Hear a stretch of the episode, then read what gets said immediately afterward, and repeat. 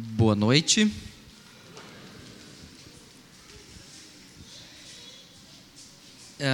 eu quero, primeiro, antes de compartilhar a mensagem, quero trazer um recado de uma família timboense. Pode colocar o próximo slide ali. A foto está um pouco escura, mas a gente quer trazer um recado da família, de uma família timboense querida. Aí, uh, deixa eu passar para a Lu aqui, ela vai transmitir o recado. Acho que não dá para ver direito na foto, porque a gente estava quase dentro de uma caverna ali. Mas o Uli, a Márcia e a família mandaram um abraço para todos, estão com saudade. Falaram, dê um abraço apertado em todo mundo, mande um abraço bem gostoso. Nesse dia era aniversário da Bia, foi agora uma semana antes de a gente vir para o Brasil. E aí a gente comemorou junto o aniversário da Bia, nós fomos na fábrica da Faber-Castell, conhecer um pouco a história do lápis e visitar o castelo. E a Bia ficou encantada. Vocês sabem que a Bia gosta de princesas e tudo mais deste mundo de princesas. Então ela gostou bastante desse passeio. Ali nós estávamos todos juntos naquele dia. Então está transmitido o abraço da família Grigo lá do outro lado do mundo para vocês aqui. Eles estão bem, nós nos encontramos de vez em quando, apesar de morarmos bem perto. Não nos vimos assim tão frequentemente, mas de vez em quando nós nos vimos, já moramos um pouco juntos também. Né? Logo que eles chegaram lá, foi bem gostoso receber eles na nossa casa, né, Ana? E essa é a Ana, então, para quem lembra dela. É, de, de, de, de caverna das cobras, de caverna de sementezinha. Ok. Todo mundo entendeu, Ana. Ela falou da caverna das princesinhas, né, filha? Ah, tá bom, ok. Ah, gosta de microfone. Não sei quem puxou. Então, essa é a Ana Luísa, que nasceu aqui, morava aqui do lado, e vocês viram crescer um pouquinho, que foi embora com esse tamanho, igual o Isaac está agora. Este é o Isaac, que nasceu já lá na Alemanha, e agora está com nove meses, né, Isaac? O popó trospita gosta de brincar e já, já, poa, poa, poa, poa, poa. Esse é o apelido carinhoso que ela deu para ele, Popote Suspete. Não digam porque não sei. Então agora você vai lá, tá bom? Obrigado. Pode ir lá com as crianças agora, né?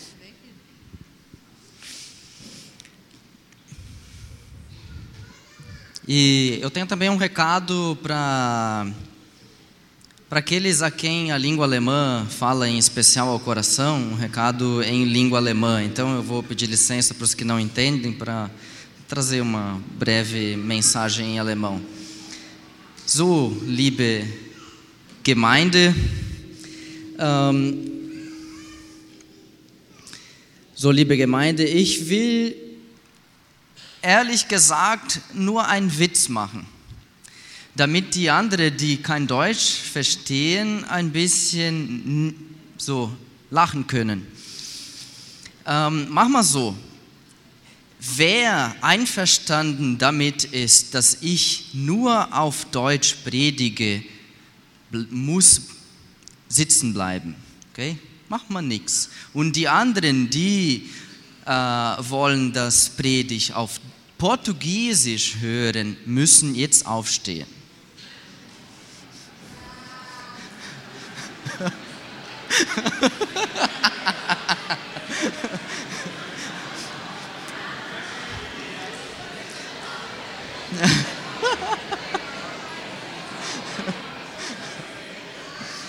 Die Mehrheit hat's gewonnen. Dann jetzt predige ich weiter auf Deutsch. Uma brincadeira. Eu brinquei com o pessoal que eu pedi para que aqueles que quisessem que eu fizesse a mensagem em, em, alemão devessem ficar sentados e os demais que quisessem em português deviam ficar de pé, né? Então a maioria vence. Brincadeira. Pode colocar o próximo slide. É, isso aí é um, esse é um porta-mala de um carro grande com sete malas dentro, ou o que deu para fotografar das sete malas lá dentro. Foi um, um desafio bastante grande é, vir para vir cá e, e a minha mensagem tem um pouco a ver com relação, o valor da relação, porque eu creio que não seria possível vir ao Brasil, ou hum, poderia dizer até uh, viver, uh, sem relações. No, no dia que nós saímos de, eh, de Noendetelsal, nossa cidade, nós tínhamos o desafio de embarcar com sete malas grandes, três malas de mão, mochilas, duas crianças, carrinho de bebê e sei lá o que mais, tudo tinha atrás com a gente. Um, nosso amigo Matias, que é missionário, prediga numa comunidade eh, parecida com a Meuc, uma missão lá na região de Nürnberg, ele foi nos buscar em casa. A princípio eu tinha planejado ir em dois carros, mas o carro dele era grande e coube tudo dentro. E fomos então até é, Nürnberg para embarcar no trem. Aí eu pensei, bom, vai ser um pouco complicado embarcar no trem com toda essa bagagem, como eu ia fazer com as duas crianças, eu e a Lu, embarcar tudo. Quando nós chegamos na plataforma, um rapaz apareceu e se ofereceu, ofereceu a Lu ajuda para colocar as coisas dentro do trem e logo a gente conseguiu ajeitar tudo. O problema é que nós eh, subimos para a plataforma numa ponta dela e logo eu descobri que o nosso vagão era na outra ponta da plataforma. Então significava que nós tínhamos que arrastar toda a bagagem de uma ponta até a outra da estação em, sei lá, alguns minutos, poucos minutos. É, não consegui chegar até lá, então cheguei só até na metade do caminho. Aí a gente embarcou mesmo assim no trem onde dava, embarcamos no vagão 25 e tínhamos que estar no 21, onde era o nosso lugar. Resultado, tive que carregar uma por uma das malas dentro do trem até o vagão 21, né? Porque quando a gente entrou lá, já logo apareceram os fiscais e disseram: "Não, essas malas não podem ficar aqui". Tem que sair tudo daqui, não pode ficar nenhuma aqui no corredor. Aí tá bom, vamos lá. Como é que fazer isso, né? Pedi ajuda para o rapaz de novo. Veio aquele rapaz que eu não sabia nem o nome e me ajudou. E levamos 45 minutos para transportar todas as malas, porque era muito estreito e não dava para usar o carrinho da mala e arrastando. A gente tinha que ir carregando assim por cima, tipo muambeiro mesmo mala por mala, carrinho de bebê e tudo que tinha direito até, até o lugar. Ok, chegamos em Frankfurt. E aí pensamos, ah, tá bom, agora Frankfurt é tranquilo. A gente joga as malas em cima dos carrinhos do aeroporto e empurramos até a companhia aérea e está resolvido, pronto. É, mas não era bem assim. A gente colocou tudo lá em cima e a gente chegou à conclusão, ok, precisava de mais uma pessoa, né? Porque tinha um carrinho de bebê que não conseguia colocar em cima, daí tinha que levar as crianças, enfim, não dava. O rapaz estava lá de novo. Ele disse: Não, eu empurro o carrinho para vocês até lá na companhia aérea. Aí foi ele lá. Bom, quem esteve em Frankfurt sabe o tamanho do aeroporto. Ele levou, a gente ficou meia hora empurrando aquele carrinho até chegar na companhia aérea. E ele foi até lá e disse: Não, não tem problema, eu também tenho filhos, eu entendo a situação, gostaria muito, já fui ajudado, vou fazer isso com vocês. E foi lá ele, e claro, eu falei para ele: Não, então agora vamos, por favor, tomar um café juntos aqui, porque é o mínimo que eu devo de gratidão àquele rapaz por uh, ter nos uh, levado até, até, o, até o ponto onde nós gostaríamos. Coloca o slide 3 aí. Próximo. Aí, sentado no trem depois de ter feito todo o esforço para com as malas e depois de ter tomado um café com o rapaz. Se não fossem duas pessoas, se não fossem dois relacionamentos, um com alguém que é nosso amigo, que é nosso pastor, nós não teríamos é, embarcado no trem. Se não fosse um relacionamento com uma pessoa que eu não conhecia, mas que viu a minha necessidade, a nossa necessidade como família, e veio ao nosso encontro e nos ajudou nesse momento, a gente teria tido uma dificuldade muito grande para conseguir seguir adiante com a nossa viagem. Por isso eu gostaria de compartilhar com vocês a respeito da importância da relação, importância dos relacionamentos em nossas vidas. Coloca o próximo slide. Em Gênesis 1, 26 e 28, nós lemos: Então disse Deus: Façamos o homem à nossa imagem, conforme a nossa semelhança. Deus os abençoou e lhes disse: Sejam férteis e multiplicam-se, encham e subjuguem a terra. O primeiro ato de Deus em relação ao ser humano foi um ato de comunicação. Deus fala ao ser humano após a criação. Ele diz ao ser humano qual é a sua tarefa neste mundo. Ele os abençoa e diz: sejam férteis e multipliquem-se. Ele dá uma tarefa ao ser humano. Ou seja, quando Deus fala ao ser humano, ele, ele tem um ato de comunicação conosco. Ele inicia um papo, ele inicia uma conversa com a gente. E é o que ele quer manter, ele quer manter esse ato de comunicação conosco. Ele quer manter, continuar sendo aquele que fala e que é respondido. Um próximo versículo é de Gênesis 2:7, onde lemos: Então o Senhor Deus formou o homem do pó e da, da terra e soprou em suas narinas o fôlego de vida, e o homem se tornou um ser vivente. Aqui nós temos duas questões bem importantes na compreensão bíblica. A primeira é como Deus faz o ser humano. Ele molda o barro e neste barro ele sopra uh, o seu espírito. E esse ato de soprar o seu espírito pelas narinas do ser humano, é, a, o termo hebraico para isso, eu não preciso citar o termo, mas o, a conotação que ele dá é de respiração. A mesma palavra é utilizada para definir garganta, respiração, hálito, é, vento, né? o vento que sopra lá fora na rua, o vento do ventilador, qualquer é, movimentação de ar. Ou seja, aquilo que a palavra que define espírito é a mesma palavra que define vento e é o mesmo mecanismo que é tão importante e necessário para que a gente consiga falar, que é o ar passar por dentro da garganta, nas cordas vocais e produzir sons. Sem isso, não seria possível que o ser humano se comunicasse. Então, falando de forma material, quando Deus coloca o seu espírito no ser humano, ele já o coloca com o objetivo de que este ser humano tenha a capacidade de se comunicar.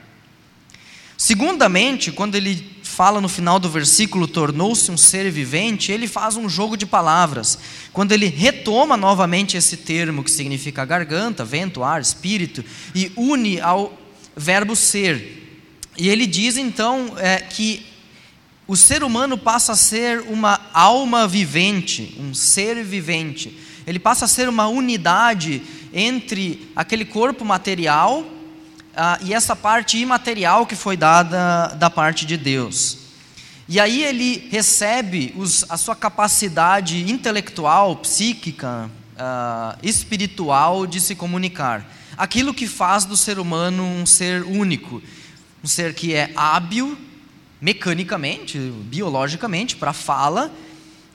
Outros animais também seriam mais ou menos aptos a reproduzir sons e aquilo que é bem próprio do ser humano, que é a sua capacidade intelectual de formar símbolos, de formar ideias, de conceber uh, uma gramática, de organizar as suas ideias e apresentá-las através de um discurso mais ou menos coeso.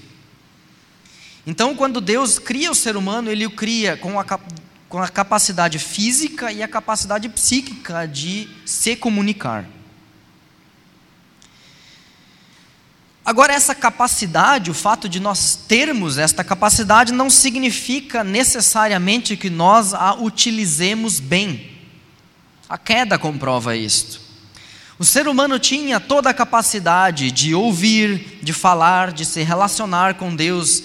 Tanto que, quando nós lemos é, esses é, três primeiros capítulos de Gênesis, a gente percebe é, essa proximidade do ser humano com Deus a ponto de a gente ter a impressão de que, de fato, Deus e o ser humano não tinham qualquer barreiras, eles se relacionavam quase que fisicamente, assim, eles tinham uma proximidade muito grande nessa sua relação.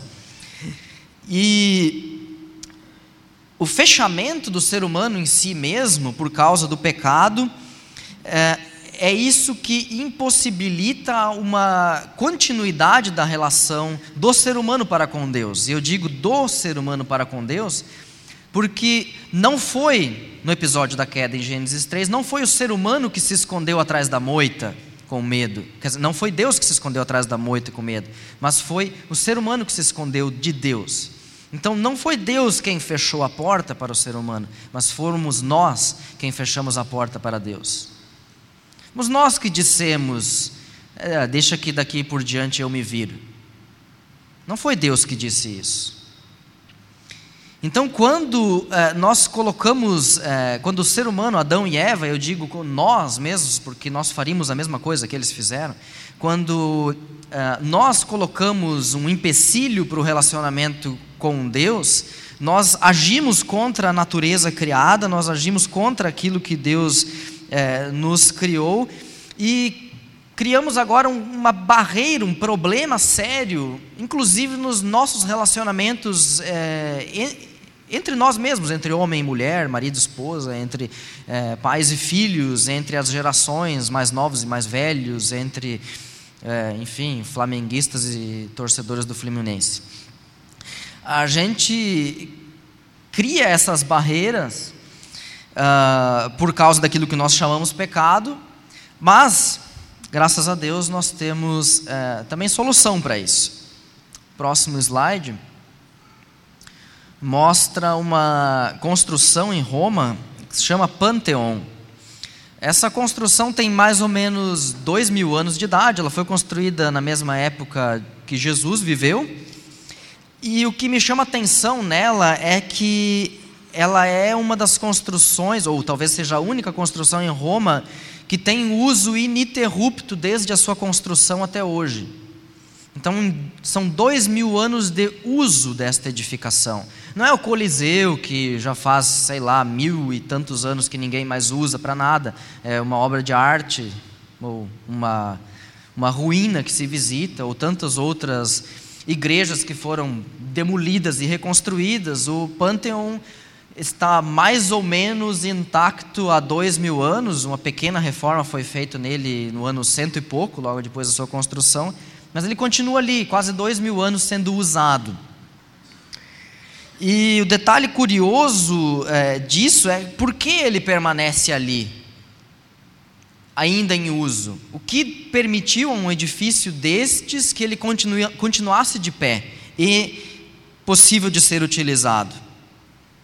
Eu acredito que seja a solidez da sua construção.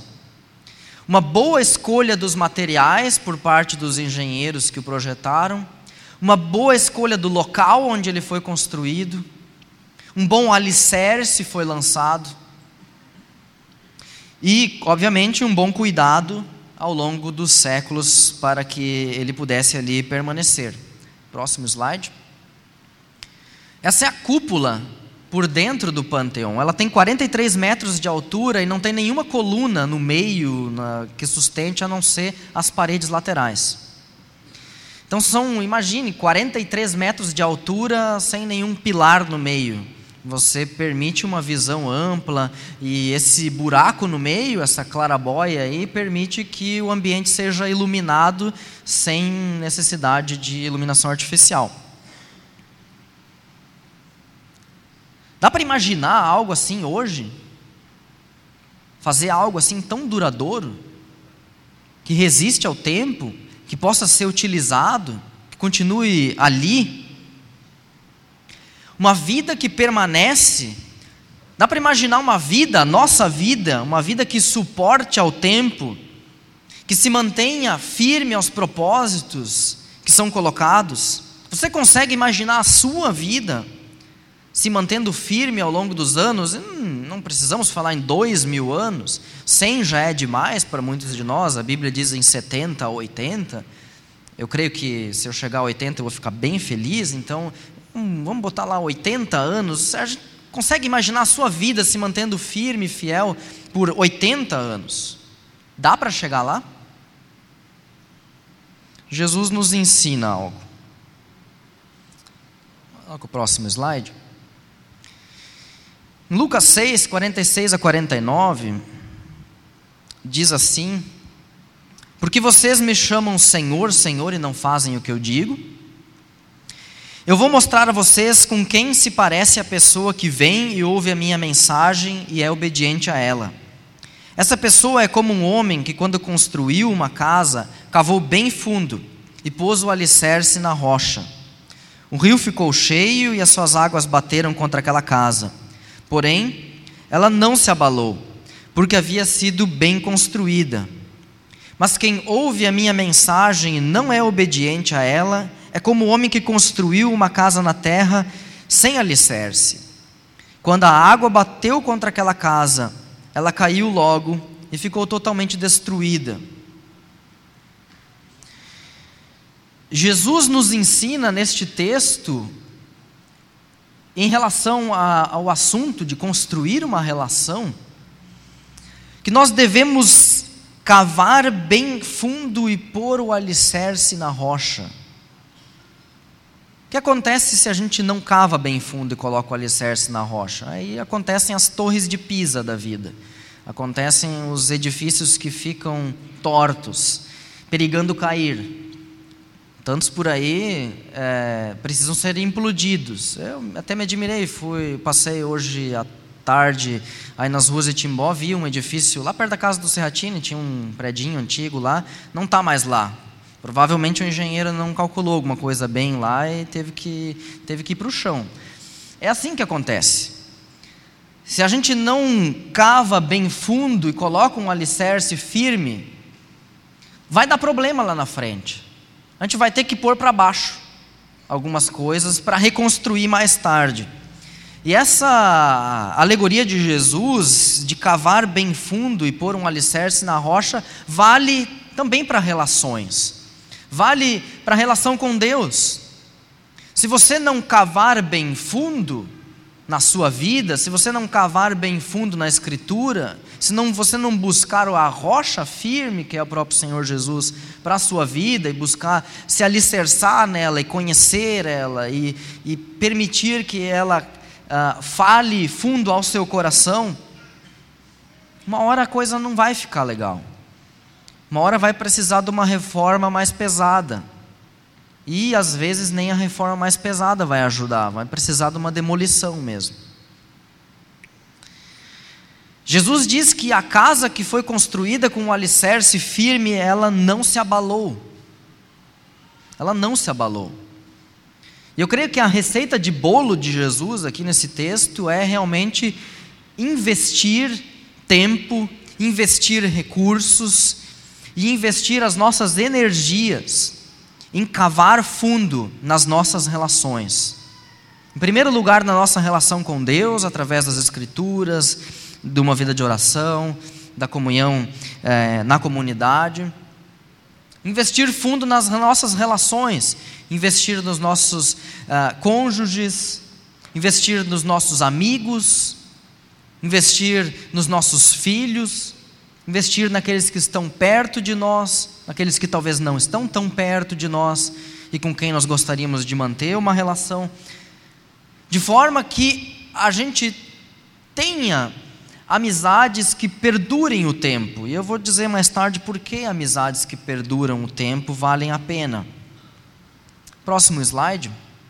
Uma pintura de é, Tissot, um francês que Passou boa parte da sua vida pintando cenas é, de Jesus, e aqui ele retrata Jesus ensinando os discípulos debaixo de uma oliveira. Uma cena que ele, o pintor, após ter visitado várias vezes a Palestina e vivido por lá um tempo, é, acreditava que podia ser bem real. E eu creio que sim. Imagino que Jesus se sentava debaixo de uma oliveira e ensinava os seus discípulos ali num círculo. E a imagem me transmite uma, é, uma sensação de confidência, de intimidade, de proximidade de Jesus com seus discípulos, onde ele, olhando nos olhos dos, daqueles que ele escolheu, transmite a sua mensagem, fala com eles, é, lê os pensamentos dele, ou ouve aquilo que eles têm para dizer, os seus problemas, as suas dificuldades, as suas dúvidas, algumas delas registradas na Bíblia, inclusive, responde elas, coloca é, caminhos para eles, aponta a direção, se revela aos seus discípulos como aquele que é. Eu vou trazer um ensino de Jesus que eu creio que ele deu em particular aos seus discípulos, até pelo contexto em João 15, no próximo slide. Ele diz aos seus discípulos em João 15: Como o Pai me amou, assim eu os amei. Permaneçam no meu amor. Se vocês obedecerem aos meus mandamentos, permanecerão no meu amor assim como eu tenho obedecido aos mandamentos de meu Pai e em seu amor permaneço. Tenho dito estas palavras para que a minha alegria esteja em vocês e a alegria de vocês seja completa. Meu mandamento é este: amem-se uns aos outros como eu os amei. Ninguém tem maior amor do que aquele que dá a sua vida pelos seus amigos. Vocês serão meus amigos se fizerem o que eu ordeno. Já não os chamo servos, porque o servo não sabe o que o seu senhor faz. Em vez disso, eu os tenho chamado amigos, porque tudo que eu ouvi do meu Pai, eu tornei conhecido a vocês. Vocês não me escolheram, mas eu os escolhi para irem e darem fruto, fruto que permaneça, a fim de que o Pai conceda a vocês o que pedirem em meu nome. Este é o meu mandamento: amem-se uns aos outros. Me chama a atenção nesse texto é que Jesus fala em alegria, ele não está falando da alegria dele, ele está falando da nossa alegria. Jesus fala de permanecer, ele não está falando dele permanecer, mas de nós permanecermos. Jesus fala de amigos, ele não fala de qualquer amigo, ele fala de nós como amigos. Jesus nos ensina nesse texto, e eu acho isso incrível, que nós não somos servos, e muitas vezes a gente diz servos de Cristo, e a gente vai na esteira de Paulo, que nos, é, nos, nos trata ou nos retrata, retrata a vida cristã como servos do Senhor, e ali tem, é lógico, todo um outro ensino. O que Jesus aqui quer ressaltar nesse texto é a verdade de que para Deus nós não somos escravos no sentido de que, bom, você não precisa saber o porquê que eu estou mandando vocês fazerem isso, vocês têm mais é que obedecer e ir lá e fazer o que eu estou mandando. Jesus não nos trata assim, como alguém que dá ordens que não podem ser compreendidas, como alguém que manda coisas que não fazem sentido algum, como alguém que diz, vai lá e faz, e a gente simplesmente, tá, mas o que ele quer com isso? Jesus nos chama de amigos, e aqui ele diz por que ele nos chama de amigos. A razão é de que ele diz: Eu tenho me revelado a vocês. A razão por que ele nos considera seus amigos é porque ele se revela a nós, a cada um de nós ele diz a cada um dos seus discípulos, ele diz para cada um de nós quem ele é. Ele revela aquilo que está no coração do Pai de Deus para nós. Ele revela o amor de Deus para nós, ele revela o ensino de Deus para nós, ele revela as intenções do coração de Deus para nós. Ele torna claro aquilo que Deus quer dizer conosco. E por isso ele diz: aquilo que eu ordeno para vocês é uma ordem de amigo. É aquilo que um amigo diz para o outro que é o melhor a ser feito. Não é uma ordem sem pé nem cabeça. Não é algo que ele manda que não faz sentido. É algo que ele diz para nós porque ele nos conhece melhor do que ninguém. e ele revela aquilo que Deus sabe de nós, aquilo que Deus é para nós. Jesus insiste que nós somos amigos dele. E Jesus fundamenta esta amizade no fato de ele ter se revelado a cada um de nós. E o objetivo disso é de que nós sejamos amigos dele e que nós tenhamos alegria completa. Esse é o objetivo de Jesus. Que se crie um laço de amizade entre aquele que crê em Jesus e no seu Mestre, e no seu Deus, e com o seu Deus. Jesus diz que os seus amigos permanecem no seu amor e que os seus amigos cumprem o seu mandamento. E que mandamento é esse? Amem-se uns aos outros. Aqui as duas histórias se conectam. Jesus nos chama a construir as nossas vidas sobre a rocha, que é Ele mesmo, a cavar fundo, a investir tempo. Jesus nos convida a investir tempo nele e com Ele. E Jesus quer que nós experimentemos do seu amor e da sua amizade. E por que ele faz isso? Para nos ensinar o valor da relação. Da relação de Deus conosco, em primeiro lugar, que vem ao nosso encontro, que revela o seu amor para nós, que nos ama na cruz de Cristo, é, que se revela a nós como Deus é, Emmanuel, aquele Deus conosco no nosso dia a dia e dessa nossa relação com Deus, Ele quer que brote uma relação com o próximo, com aqueles que nós já chamamos de amigos e com aqueles que nós gostaríamos de chamar de amigos, ou com aqueles que nós um dia ainda iremos chamar de amigos. Ele quer que a gente aprenda com Ele como fazer amizade, e que ter amigos é mais do que uma questão de afinidade e sentimento.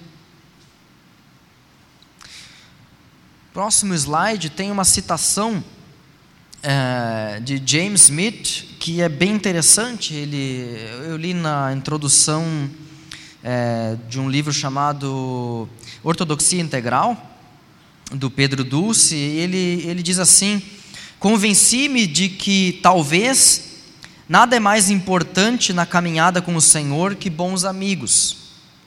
Acho que Deus nos dá bons amigos como sacramentos meios de graça, indicando-nos a presença de Deus que nos conduz à santificação. Enquanto existe um amigo mais apegado que um irmão, Provérbios 18, 24, esse mesmo amigo nos manda outros amigos para nos ajudar a tornar sua presença mais tangível e concreta. Nada há que dê continuidade à encarnação como a amizade cristã. O que eu achei fantástico nesse autor é que ele consegue conectar uma série de temas fundamentais da fé cristã no conceito de amizade. E a gente geralmente fala num conceito de comunhão. E eu creio que a gente não entende mais esse conceito de comunhão porque a gente fala pouco de amizade. Ele diz que ele se convenceu da importância de ter bons amigos, e eu estou também convicto da importância de ter bons amigos, não só pelo episódio do trem, mas tantos episódios da nossa vida. Se eu não tivesse feito bons amigos em Timbó, eu não teria vindo em Timbó de novo. Essa é a verdade. A gente volta para um lugar onde a gente já esteve porque a gente tem amigos, porque a gente quer manter uma relação porque a gente é, recebe e dá amor, porque a gente gosta disso, e é isso que ele diz que é como se Deus utilizasse os amigos como sacramentos, como meios de graça, como meios de santificação, porque Deus usa estes amigos para falar com a gente, e Deus usa a gente para falar com os nossos amigos, e é uma via de mão dupla, onde a gente ouve e onde a gente fala, onde a gente é edificado e a gente edifica. E por isso ele diz que isso é encarnação, porque Jesus veio dos céus e se tornou ser humano para poder falar a nossa língua, para poder fazer amizades humanas, compreender aquilo que a gente passa e falar nos nossos olhos. E é por isso que o conceito cristão de comunhão passa por um conceito cristão de amizade. Porque sem amizade, não tem como a gente olhar olhos nos olhos uns dos outros e ser sinceros e falar aquilo que realmente precisa ser dito. Não dá para olhar na cara um do outro e confessar pecados, falar aquilo que está dentro do nosso coração, aquilo que a gente fez de errado e que a gente precisa de conserto e que precisa de perdão. Sem amizade, não dá para encorajar o outro, porque eu não consigo encorajar quem eu nem sei o que está passando. Sem uma amizade, a gente não consegue seguir juntos na caminhada. Não dá para falar de igreja sem amizade. Porque a gente não vai pegar junto na obra do reino de Deus se nós não formos amigos. Eu sei que não dá para 200 pessoas serem amigas do coração umas das outras, mas dá para ser amigo de 10. E de 10 em 10, 200 se relacionam de alguma forma. Amizades se constroem, exigem investimento de tempo, necessitam de uma base sólida. Elas têm amor como marca elas nos conduzem à alegria, elas cumprem a missão de Deus. Jesus espera que sua comunidade invista tempo em amizades verdadeiras, mais do que num cafezinho na saída do culto, mais do que um simples Oi, como vai? Amizade vai além do trivial, do corriqueiro, do fútil. Uma amizade que se importa com os assuntos do coração do outro com suas preocupações, com as suas inquietações, com as suas dúvidas, com seus anseios, aquilo que a pessoa espera, com seus sonhos, com as suas lutas do dia a dia, com seus pecados. E eu desafio cada um de nós a investir tempo em aprofundar as amizades que nós já temos, em fazer novas amizades com pessoas que talvez estão ali e que precisam de um amigo e a investir tempo também na amizade mais primordial de todas, que é aquela com o nosso melhor amigo, é o Senhor Jesus. Que Ele nos abençoe e nos ajude nessa nossa tarefa de construir relacionamentos e manter relacionamentos, para que a gente compartilhe amor e para que a gente tenha alegria completa. Amém.